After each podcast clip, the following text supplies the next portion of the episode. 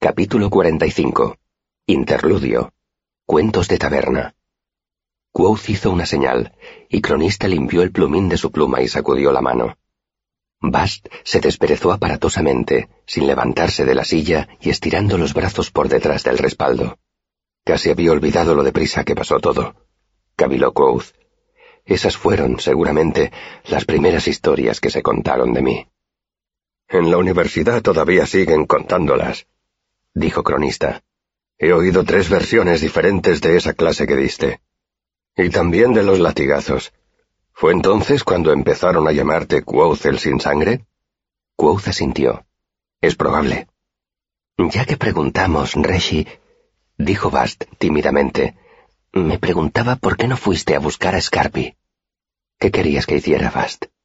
que me tiznara la cara con hollín y que protagonizara un audaz rescate nocturno? Quoth soltó una risita. Lo habían detenido por hereje. Lo único que podía hacer yo era confiar en que fuera verdad que tenía amigos en la iglesia. Quoth inspiró hondo y suspiró. Pero la razón más sencilla es la menos satisfactoria, supongo. La verdad es esta. Yo no vivía en un cuento.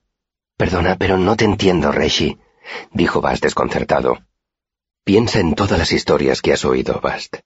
Tienes a un muchacho, el héroe. Asesinan a sus padres. El muchacho decide vengarse. ¿Qué pasa después? Bast titubeó. Cronista se adelantó y contestó. Encuentra ayuda. Una ardilla que habla, un espadachín viejo y borracho, un ermitaño loco que vive en el bosque, algo así. Quoth sintió. Exacto. Encuentra al ermitaño loco del bosque, demuestra su valía y aprende los nombres de todas las cosas, igual que Taborlin el Grande. Luego, cuando ya domina esa poderosa magia, ¿qué hace? Cronista se encogió de hombros. Encuentra a los villanos y los mata. Por supuesto, dijo Quoth grandiosamente, limpio, rápido y fácil como mentir. Sabemos cómo termina antes de que empiece. Por eso nos gustan las historias nos ofrecen la claridad y la sencillez de que carece nuestra vida real. Quoth se inclinó hacia adelante.